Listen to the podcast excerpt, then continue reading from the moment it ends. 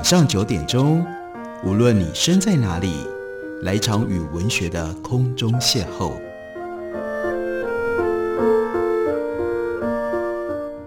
杨照谈书，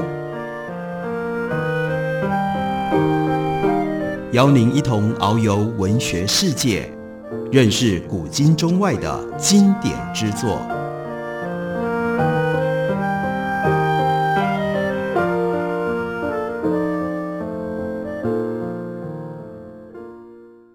各位听众朋友，大家好，欢迎收听杨照谈书。本节目以台北广播电台 FM 九三点一，每个星期一到星期五晚上九点为大家播出。我是杨照，在今天的节目当中，继续来为大家直播 Jonathan Spence 施景谦的纪念专辑。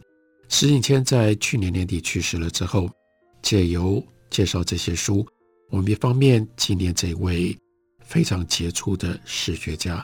另外一方面，借由他所留下来的这些重要的著作，来理解一下中国的近现代史，以及在研究中国近现代史上面有些什么样特别的角度、特别的眼光。今天要继续来为大家介绍的是施景谦，他为英语世界的大学生这些有兴趣于研究中国历史的人所写的一部教科书，书名叫做。The Search for Modern China，追寻现代中国。我们要介绍的是这套书的第二册，基本上所处理的是我们一般认定的民国史。我们到底对于民国，也就是一九一二年在推翻了满清之后所形成的这样的一个中国的体制，在历史上有多少的认识呢？举个例子来说，在书里面特别提到了。军阀，军阀是什么？在民国史当中，军阀极度的重要，控制了大半中国相当长一段时间，都是这些军阀。军阀是谁？他们是什么？施景谦告诉我们，这些军阀各有不同的出身背景，以及他们巩固权力的方法。许多军阀，他们早年出身北洋军，所以为什么经常我们有在讲民国史的时候，通称叫做北洋军阀？因为他们大部分来自于北洋军，也是袁世凯的旧部。另外还有一些呢，是从地方崛起的。在一九一一年年底到一九一二年年初，他们要生在辛亥革命所引动的各种不同动乱的局势底下，他们变成了这个宣称独立的省，他们的都督或者是高阶的统帅。还有另外一部分人是出自于地方的团练，这是太平天国历史所遗留下来的，从湘军、淮军更进一步的，还有很多地方也有的地方的团练，在乱世当中巩固了自己的地方的势力。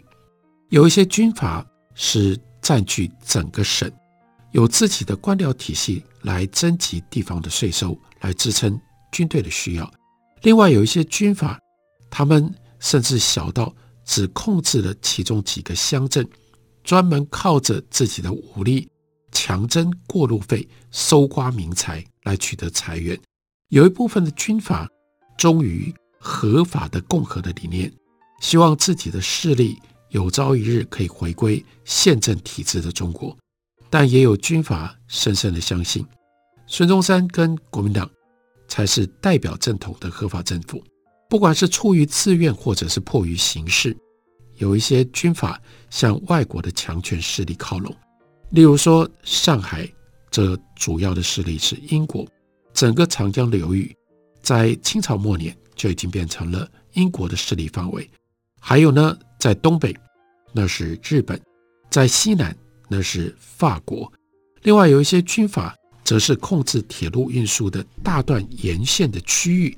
靠着往来的旅客跟货物的运送，还有铁路沿线城市的商业活动，能够获取财源。另外有一部分的军阀，则是在占领地恢复种植鸦片，靠着规模大幅扩张的鸦片产业来充实他们的财库。鸦片的买卖，历经晚清跟袁世凯统治之初的压制之后，再度死灰复燃，逐渐恢复了以往的规模。光是这么短短的一段话，其实就比大部分民国史在讲军法，更清楚地为我们解释什么叫做军法。除此之外，军阀的个人人格特质也各个不一样。许多军阀生性凶残暴虐，沉溺在声色之欲。例如说，占据山东的军阀，但也有一些军阀受过良好的教育，试图以所持的道德理念来教化军队。这一类的道德观，可能出于修正之后的儒家思想，也有可能来自于基督教的教义。或者是来自于社会主义的学说。另外，他又特别提到山西的阎锡山，他调教出那种奇特的混合物。阎锡山以欧美各方的英雄人物作为楷模，来实践个人的理想形象。他曾经骄傲地表示，他构筑了一套完美的政治理念来治理山西。什么样的政治理念呢？在这一套。他自己的政治理念里，融合了军事、民主、无政府主义、民主、资本主义、共产主义、个人主义、帝国主义、普遍主义、父权主义，还有乌托邦等等众家的精华，真是了不起！拿这么多的概念通通放在一起，那真的就是惊人的一种思想的方式。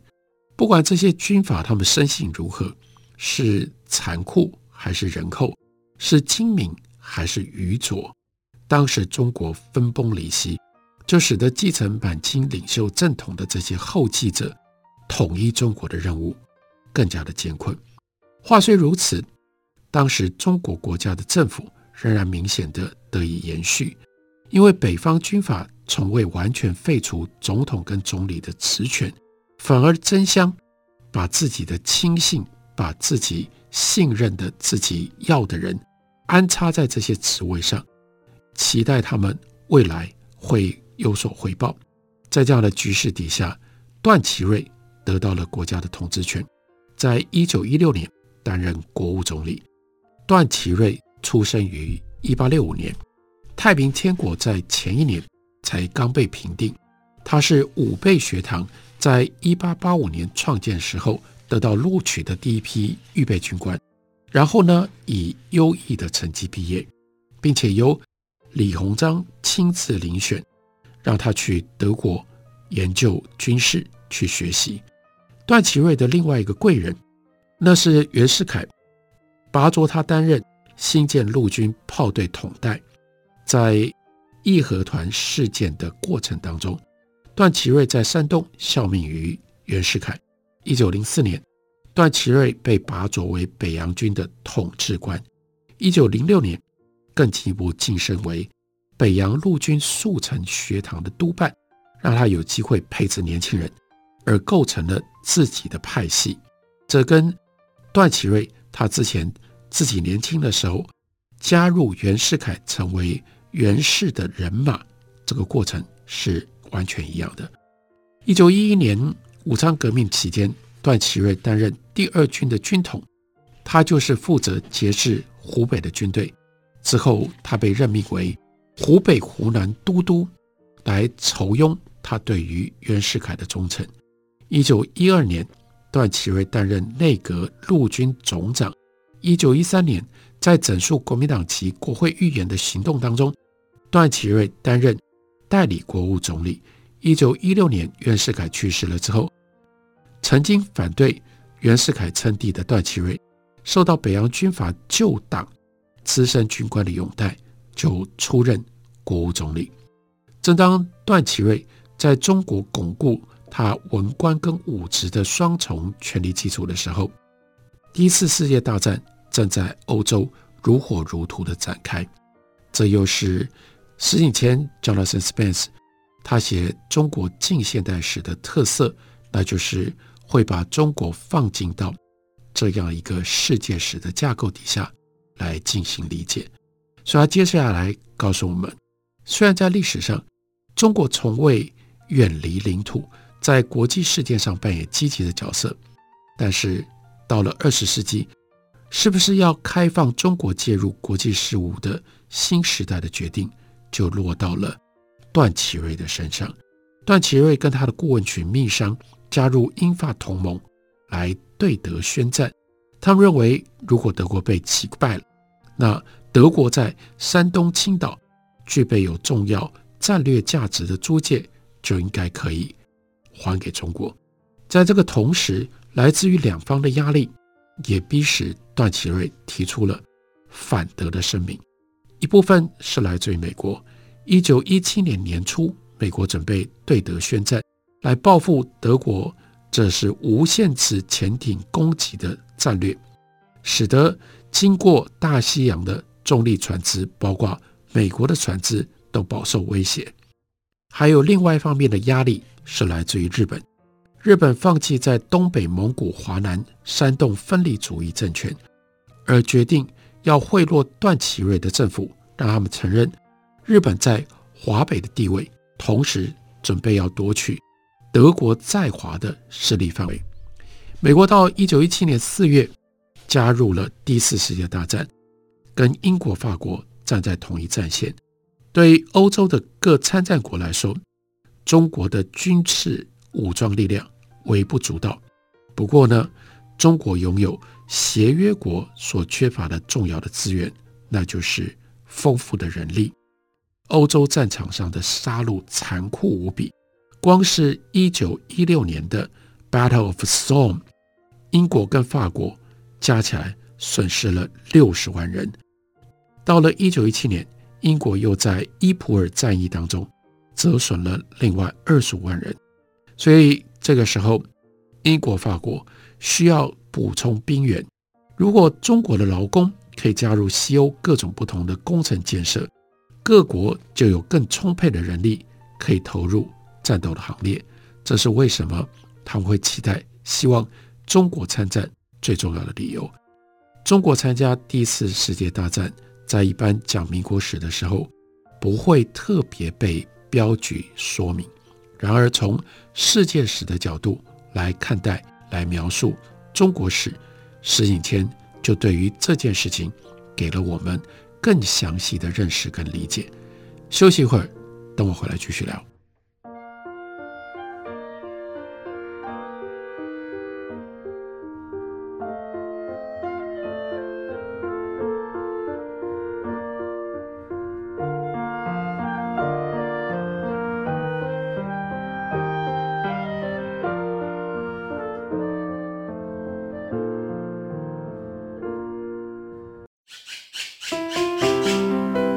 大家好，我是刘克襄。亲近自己的城市，找回城市的温暖。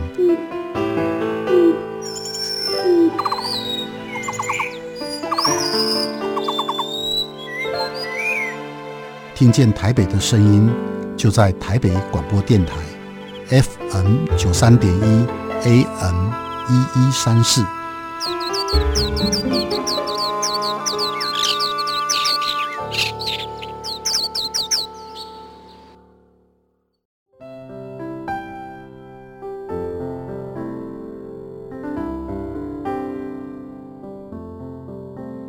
听见台北的声音，拥有颗热情的心，有爱与梦想的电台，台北广播 FM 九三点一。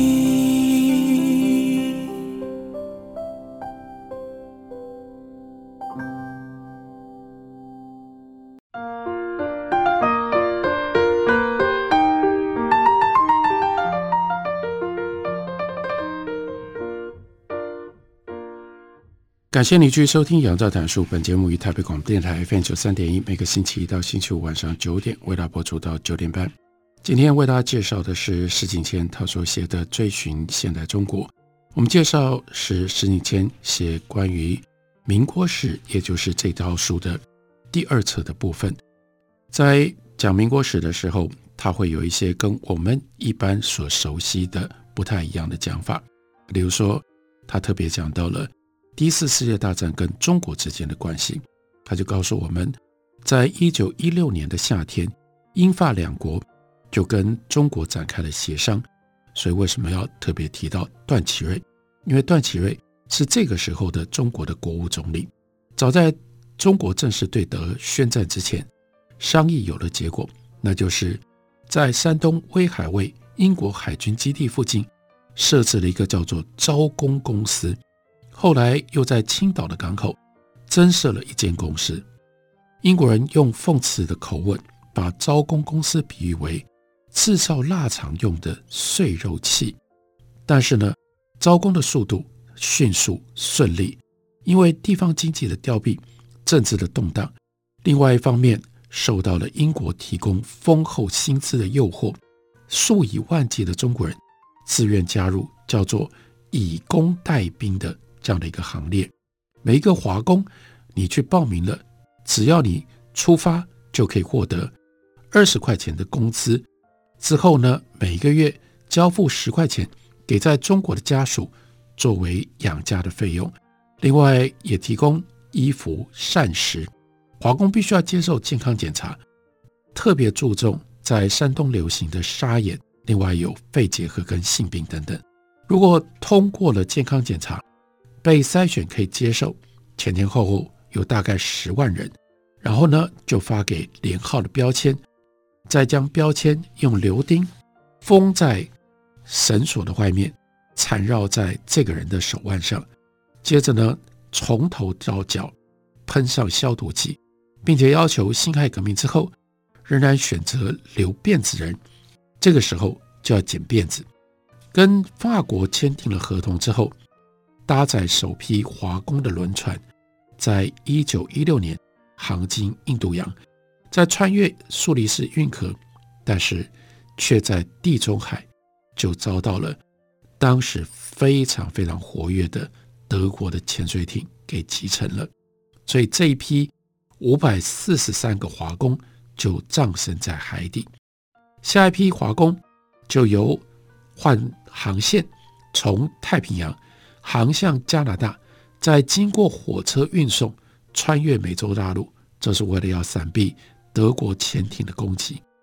在舰队的护航下，取到大西洋，才到达欧洲。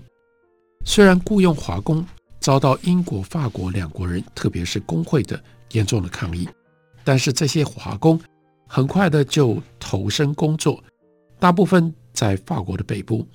这些华工他们的工作包括在船坞去上下船货，去建军营，去盖医院，去挖掘战壕，以及在铁路的吊车厂搬运弹药、军需品等等。华工每天工作十个小时，一个礼拜工作七天。遇到传统的中国节庆，允许休工。即使在中国正式对德宣战了之后，华工仍然属于以工代兵的非参战性质。因为段祺瑞政府不足以支应投入欧战的军事费用，所以中国向德国宣战之后，并没有真正派军队去参与欧洲的战事，只是让这大批的华工去到英国、法国去以工代兵。所以到了一九一七年年底，中国人在法国累积总数达到五万四千人。等到一九一八年，也就是第四次世界大战结束的时候，甚至增加到九万六千人。如此大量的人数带来了危险，也创造了许多的机会。再提醒大家一次，这一部分这么多的中国人在那个时候去到欧洲，这件事大概是我们在看这段历史的时候，很少人注意到，很少人知道的。他接着告诉我们。有一些华工居住的营地被德军的飞机或者是炮弹轰击，他们有时候会杀害德国的战俘，替死去的同胞来报仇。有一些华工在清理战场或者是挖掘战壕的时候，不慎误触地雷，或者是遇到了炸弹而丧命。华工常常因为饮食习惯不一样，或者是遇到了非常湿冷的气候，无法适应。而染上了疾病，他们甚至会反抗法国或者是英国的雇主，或者是抢夺地方餐馆的食物。从英国部队为军官所准备的中文绘画书籍里，这又是非常特别的史料，我们平常很少注意到。在那上面的列举的句子，我们大概就可以看得出来华工被歧视的程度。例如说，你们为什么不吃这种食物啊？营帐里不是很干净吗？你们明天必须洗澡。军营的厕所是保留给欧洲人使用，不是给中国人使用的。这都是军官要学的中文会话，都是这种句子。要改善这种严峻情况的努力当中，最重要的是来自于 YMCA 基督教青年会的代表，他们认为华工所处的恶劣环境，就让他们可以服务。YMCA 特别关心中国人的休闲活动跟公共教育的问题，为了提高华工的识字率，他们设计出特殊的语汇教材，还有教学的方法。令人惊讶的是，就在这一批受过教育的青年会中国办事人员的帮助下，每个月大约有五万封的信件从法国寄到了中国，并且在家乡一遍一遍的在街坊当中传送。尽管这些信件用字非常的简单，而且都经过协约国的军情单位检查，删去了军事的机密，但这仍然是足以作为中国工人在参战了之后识字率成长的重要的指标。那在书里面，施景谦引用了一封当年的信，内容是，当然这是经过了英文再转译过来的。他说：“写给我的哥哥，自从上次见面，我们之间相距了几万里。我目前工作的很好，不必替我担心。我每天呢可以赚到三法郎，不过生活昂贵，所以我现在没有能力寄很多钱回家。就在我离开之前那天，我们曾经吵架，希望你忘了吧。说来惭愧，但我已经不在意了。请照顾爹娘，我会在三五年内回来。”那个时候应该可以带回足够的钱，让爹娘度过以后安好的日子。中国人对第一次世界大战的贡献不是没有付出代价，除了刚刚前面提到五百四十三名华工葬身在海难当中，另外有两千名华工葬身在法国以及法兰德斯地区，长眠于几个意象特色的公墓，墓园里。墓碑井然排列，上面工整地刻镂着死者的中文姓名，还有西方雇主所给予他们的编号，至今仍然在见证着中国有史以来第一次涉入国际争端的历史。复杂的是，当成千上万的华工回到中国之后，他们带回去的不只有安然存放在家里面的积蓄，还有读书写字的能力。以及有关外面世界的丰富的见闻，就像中国社会主义者的观察，这批归国的华工正准备在中国的政治上扮演新的积极的角色。一九一八年十一月十一日，德国承认战败，欧战停火，中国的期望随之升高。庆祝胜利的游行，第一次世界大战在北京展开。清廷被迫为全乱中丧生的德国人树立了纪念碑，也被这个时候参与游行、疯狂狂喜的群众给破坏了。段祺瑞在一九一八年十月一个月之前，他已经去职了。北京政府如今在北洋军阀其他派系的总统跟总理控制底下。不过，段祺瑞在让位之前，他已经把。日本的巨额借款用于强化他个人的武装力量，并且继续跟日本建立秘密商议的管道。抵达凡尔赛去参加战后条约协商的中国代表团阵容庞大，包括了六十二位代表，有五位杰出的外交官率领。但是行前并没有接到任何完善的指示，对于要在谈判桌上面临的情况。毫无准备，在凡尔赛迎接中国代表团的是日本代表，他们晴天霹雳式的声明，也就是在一九一七年年初，为了回报日本海军资源对德国的作战，英国、法国、意大利等国就曾经签订了秘密的协约，保证在战后支持日本处置德国在山东权力的主张。更糟糕的是，日本接着宣布，他们在一九一八年九月就跟当时的国务总理段祺瑞也有了一个协定。协定内容包括授权日本在济南、青岛部署警力跟军防，以及把日本计划在山东修建的两条铁路的全部收入抵押给日本，以支付部分贷给中国的款项。中国代表对这些充满屈辱的协定内容一无所知。美国总统伍州威尔森原来认同中国收回山东权利的主张，这个时候也改变了态度，认为日本关于山东权益的主张在国际法上是站得住脚的。于是，威尔森跟英国的首相劳合乔治，还有法国的总理克里摩梭达成了共识。把德国在山东的权利转给了日本，这是一个比较详细的，包括了各方不同的因素，跟我们解释为什么在一九一九年的五月四日，北京市民跟学生会走上街道，因而引发了五四事件以及五四运动。我们透过石景天的书写，可以对于现代中国。尤其是民国这段的历史，得到更丰富的认识跟理解。这本书是石景谦所写的《追寻现代中国》。